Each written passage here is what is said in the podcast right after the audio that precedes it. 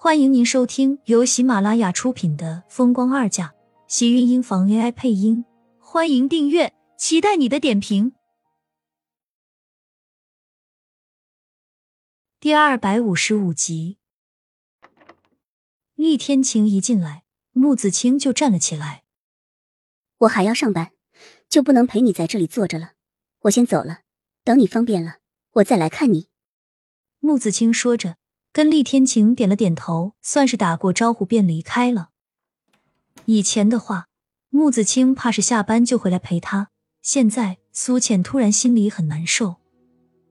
明明是很好的朋友，他还记得苏萍离开他时，他那么伤心的时候，穆子清是怎么在他身边安慰照顾他。他被程逸阳绑架的时候，他又是多么担心自己。感情真的是走着走着就变了吗？苏浅抬头看向厉天晴，心里竟然有些恍惚。他对厉天晴的感情，是不是也只是这一时？终有一天，他也会觉得这个男人在自己的心里其实并没有什么重要，或者说，走着走着，他们终究也是会分开的。苏浅在失神，厉天晴已经将手里带来的早餐放在餐桌上，打开，顿时一股浓郁的米粥香味在房间内弥漫开来。苏浅顿时感觉到了自己的肚子在叫气，一个晚上了，她确实有些饿了。你刚刚手术，还不能吃东西，先喝点粥吧。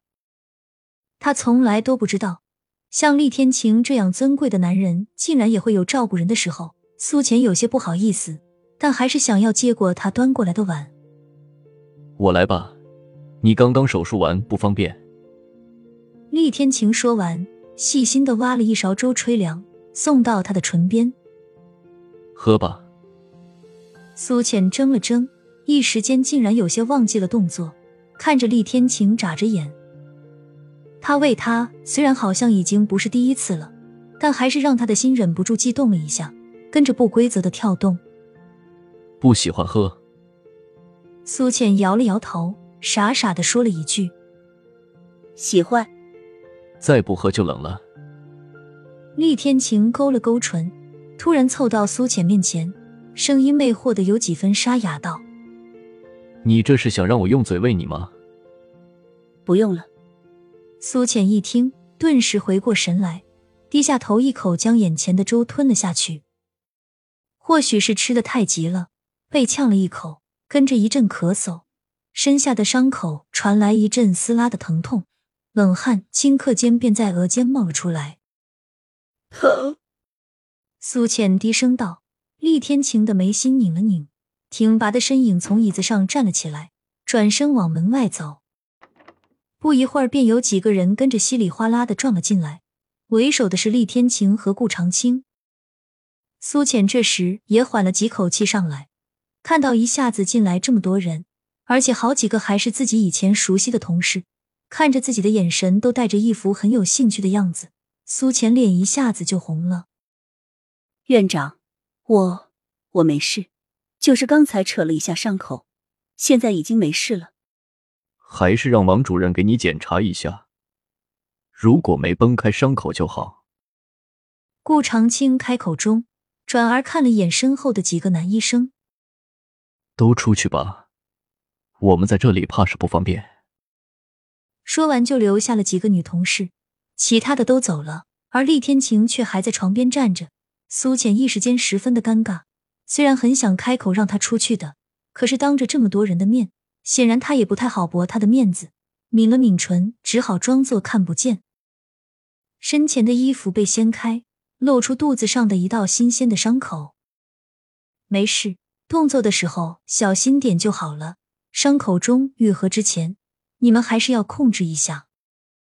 王主任看了一眼伤口，便替苏浅盖好了衣服，一脸淡然的叮嘱道：“脸上认真的样子，让苏浅脸上一热，只觉得脸上此时肯定是爆红了。怕是这些人都把他和厉天晴想成了那什么，所以才会这样说。”抬头看了一眼厉天晴，见他冷着脸，却半分没有不自在的样子。反而是他自己坐在床上一阵别别扭扭的人，和他比起来，这心态还真不是一个阶层的。不过想想也是，这些人要说就说好了，他这么不好意思干什么？这不是真的间接承认了他们之间是干什么了吗？我们先走了，有事再叫我们。王主任已经站了起来。要说苏浅以前在这里怎么说也是比人家职位低的，下意识里是想要站起来送人家出去的。可惜谁叫自己现在是病人呢？苏浅下意识的看向厉天晴，原本还想着让他送这些人出去，却没有想到厉天晴根本连看都没有看一眼，还顺便说了一句：“离开时麻烦把门给带上。”苏浅顿时瞪大了双眼，简直写满了佩服两个字。你不送人家也就算了，竟然还要他们主任给他关门。苏浅满脸都是黑线，抬头不好意思的看了一眼王主任。还好，王主任似乎并不在意，竟然真叫身后的人把门给关好。那个，我困了，想睡觉。苏浅抽了抽嘴角，小声的说道：“其实他刚刚吃完了粥，倒是觉得和厉天晴这么在一起待着有些尴尬了。刚才王主任的话，虽然不知道厉天晴听没有听进去，但是让人一想起来，还是觉得很不好意思。睡吧，有事情叫我。”我就在屋子里。不用了，你这么忙，还是别因为我耽误公司里的事情。我自己在这里挺好，反正都是我的同事，也不会觉得无聊。反而他在这里，他倒是觉得无聊了，不知道自己要说些什么了。苏倩说着的时候，厉天晴已经走到一旁的沙发上坐了下来。苏浅这才看到茶几上放着一台电脑，还有一堆文件。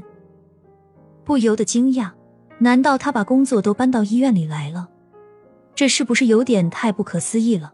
而且他厉天晴这么做，是不是就是为了陪自己？这么想着，心里像是有一股山涧的清泉，一点点缓缓的流动出来，心口带着一丝甜丝丝的味道，好像这就叫做恋爱吧。